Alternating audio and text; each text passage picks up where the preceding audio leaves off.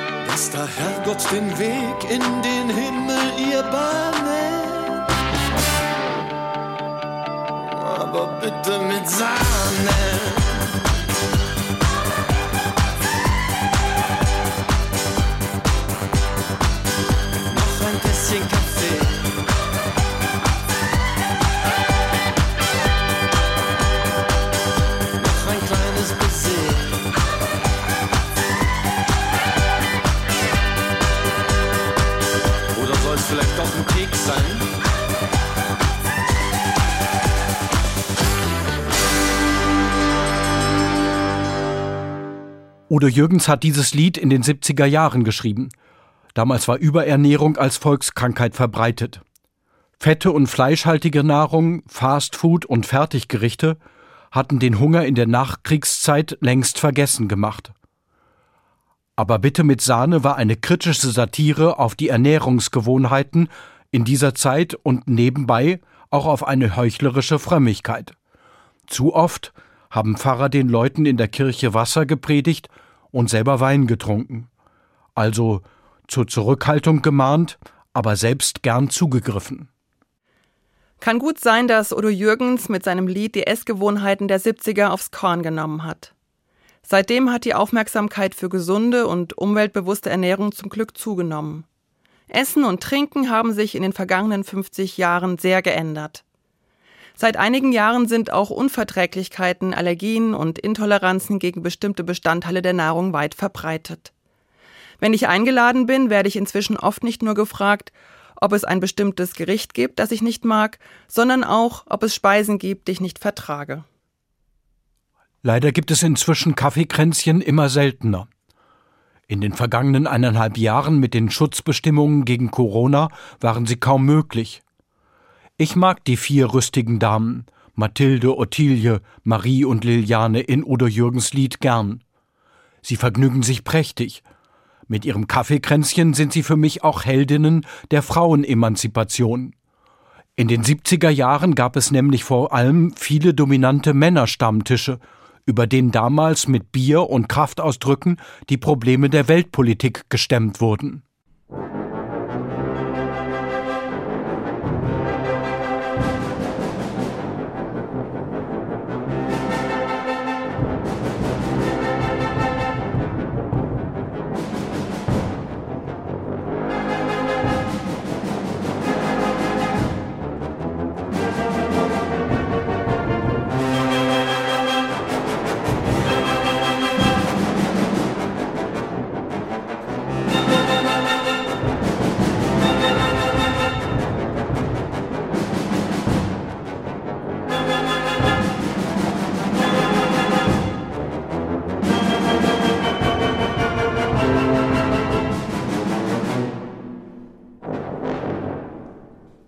Steht das Christentum in dem Ruf, Verzicht zu predigen.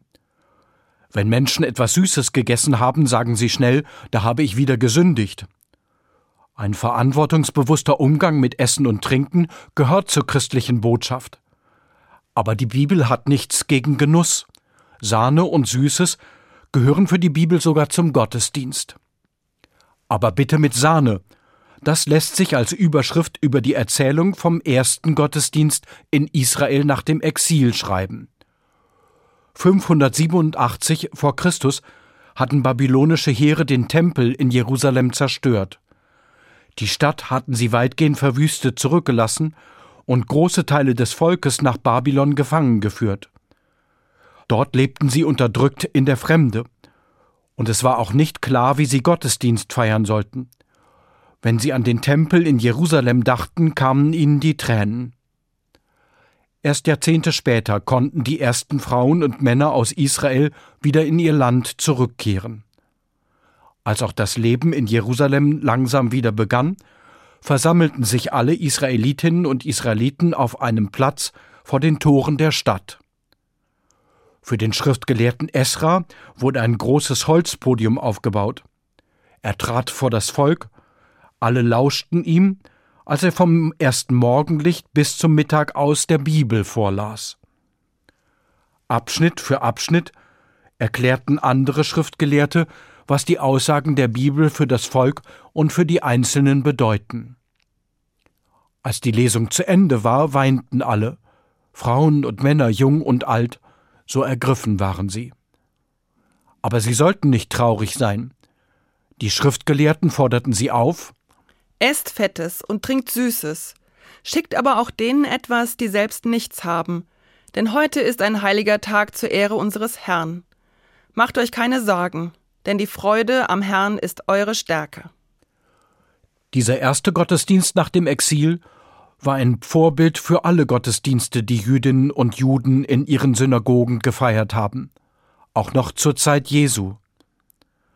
Als die Bibel und die Predigt gehört waren, hieß es, esst Fettes und trinkt Süßes. Im hebräischen Original klingt das lautmalerisch. Fettes und Süßes heißt Mashmanim und Mamtakim. Bei den beiden Wörtern hört man es schmatzen und mampfen. Das Wort Gottes wurde nicht nur einfach verkündigt und gehört, erst beim gemeinsamen Mahl konnte es richtig verdaut werden.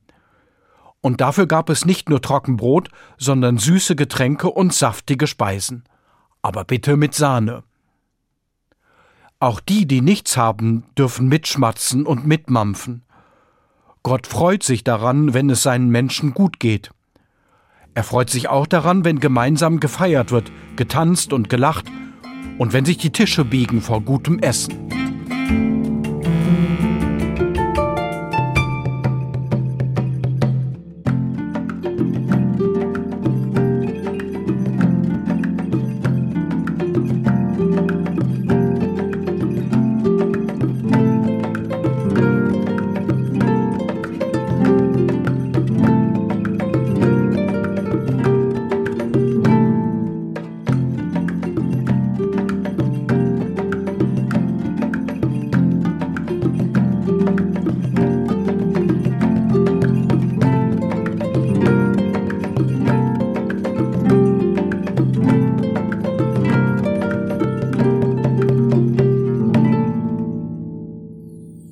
Wenn sich die Tische biegen vor gutem Essen, dann müssen aber diejenigen, die zu essen haben, den anderen abgeben. Für die Bibel ist unvorstellbar, dass Feste gefeiert werden, aber die Armen bekommen nichts ab. Im fünften Buch Mose wird gesagt, Und du sollst fröhlich sein vor dem Herrn deinem Gott, du und dein Sohn, deine Tochter, dein Knecht, deine Magd und der Levit, der in deiner Stadt lebt, der Fremdling, die Weise und die Witwe, die in deiner Mitte sind.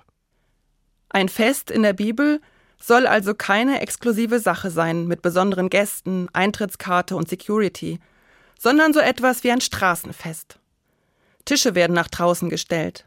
Alle bringen etwas mit. Essen, Trinken, Freunde, Musik. Jeder kann vorbeikommen und andere kennenlernen. Ein solches Straßenfest ist das jüdische Laubhüttenfest. Dieses Jahr wird es ab dem 20. September gefeiert.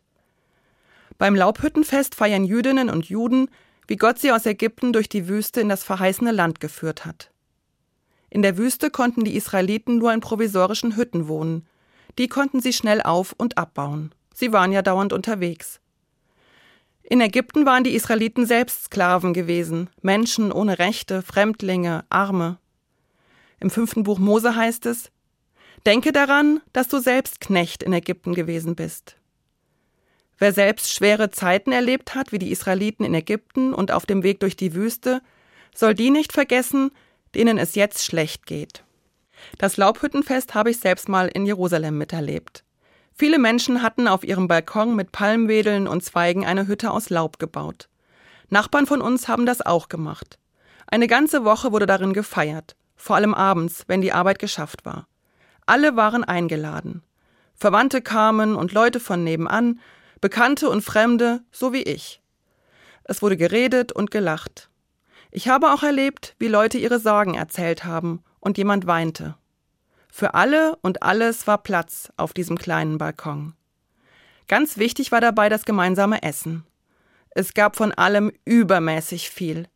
Wirklich so, dass sich die Tische bogen. Endlich ein Tag, an dem die Armen nicht betteln müssen, hat eine jüdische Frau gesagt. Wir füttern sie durch, und das ist gut so. Das Laubhüttenfest erinnert an die karge Zeit der Wüstenwanderung. Aber Gott hat Israel durch die Wüste in das verheißene Land geführt. Wenn die Bibel von diesem Land spricht, nennt sie es das Land, in dem Milch und Honig fließen. Die Hungerzeiten waren vorbei.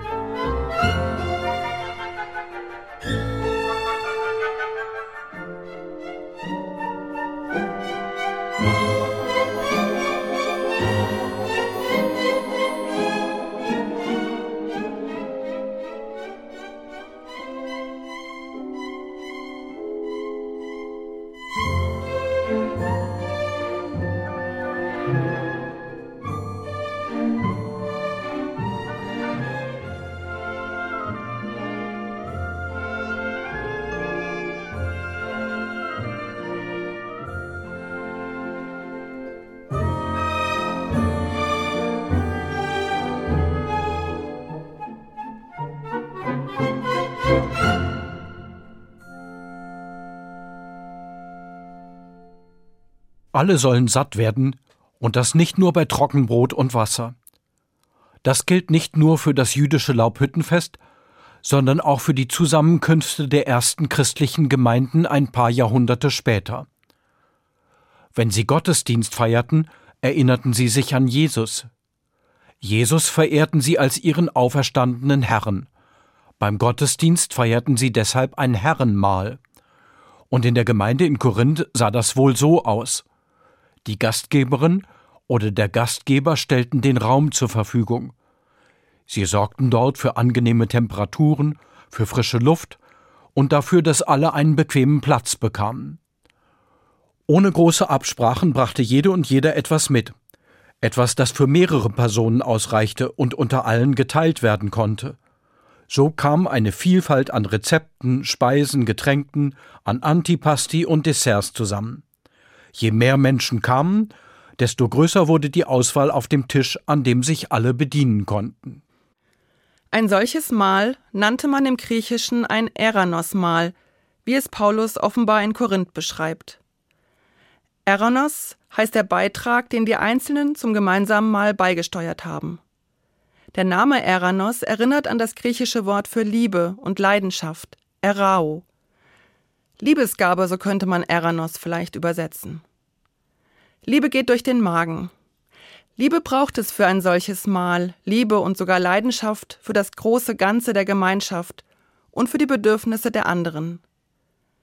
In dem Mahl feierte die Gemeinde Jesus als den auferstandenen Herrn. Er war ihr eigentlicher Gastgeber. Deshalb war es keine private Essenseinladung. Zusammen zu essen und zu trinken von einem reich gedeckten Tisch, das hat die ersten Christen verbunden mit dem auferstandenen Herrn Jesus Christus und untereinander.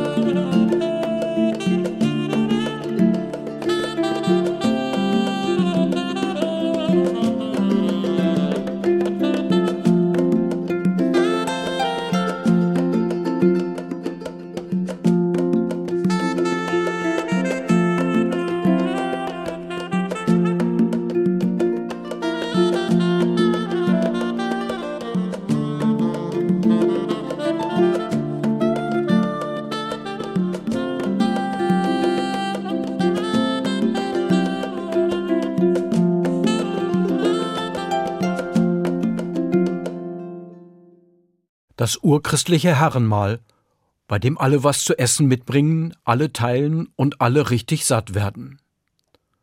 Das kann allerdings auch schnell schiefgehen, nämlich dann, wenn es an Einsatz für die Gemeinschaft und an Rücksicht auf die einzelnen Gäste fehlt. Dann bringen einige nur das mit, was sie selber am liebsten mögen, oder diejenigen, die bestimmte Speisen nicht vertragen, gehen leer aus, weil niemand an sie denkt. Wohlhabendere Spender blicken auf diejenigen herab, die nicht so viel beitragen können, weil sie weniger haben. Und auch das ist möglich. Einige nehmen mit ausgefahrenen Ellbogen die Plätze ein, die sie in der Pole Position schnell zum Buffet bringen.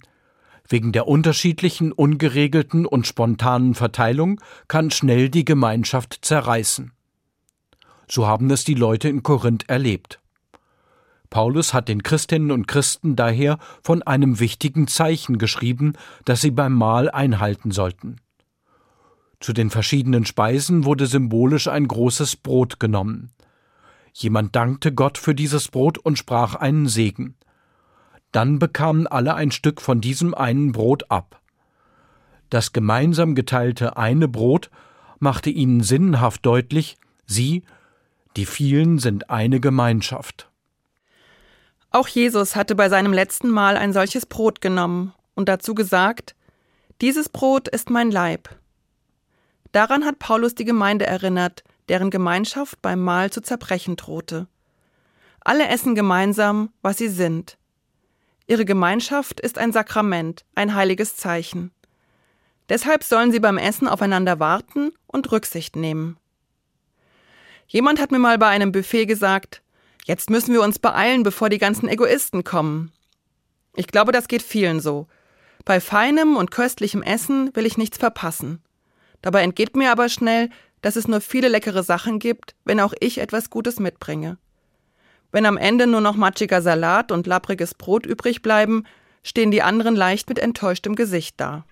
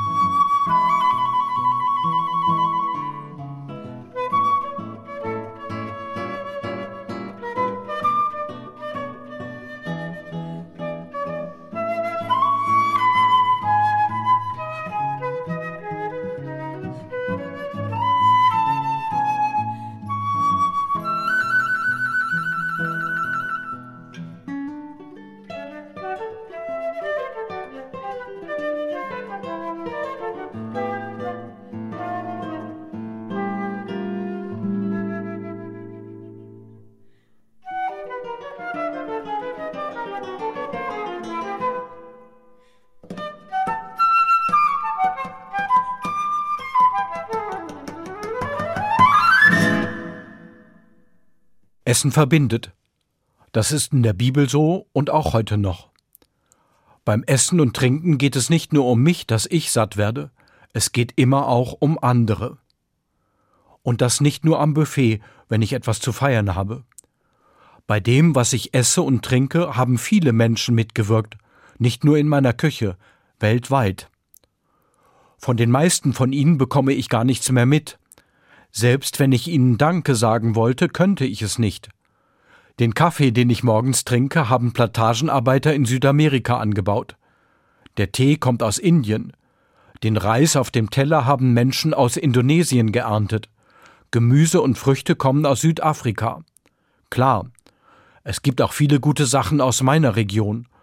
Aber wenn ich auf die Herkunftsländer der Nahrungsmittel achte, ist bei meinem Gang durch einen Supermarkt schnell der gesamte Globus präsent.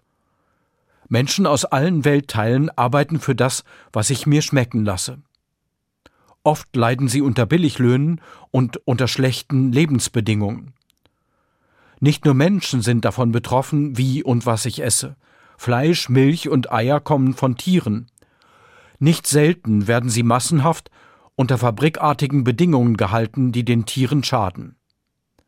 Essen und Trinken verlangen deshalb heute Verantwortung für das gesamte Erdenrund, auf dem Menschen und Tiere leben.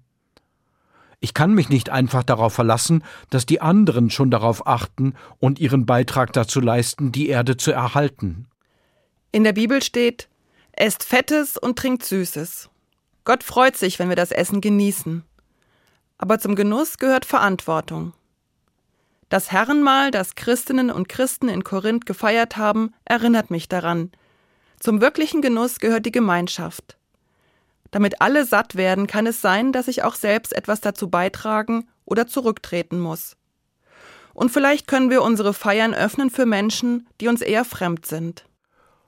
Mathilde, Ottilie, Marie und Liliane, die könnten Deria, Leila, Besa und Anjuschka einladen. Beim Stammtisch stößt Hermann mit Hassan an. Ole und Oliver kommen noch dazu. Bei meinen Großeltern stand über der Tür ihres Speisezimmers Fünf sind geladen, zehn sind gekommen, gieß Wasser zur Suppe, heiß alle willkommen. Gott freut sich, wenn wir gemeinsam essen und dabei die Tische ausziehen, damit noch mehr daran einen Platz und Freude finden. So stellt sich die Bibel gemeinsames Feiern vor gern auch zu Sekt oder bitte mit Sahne.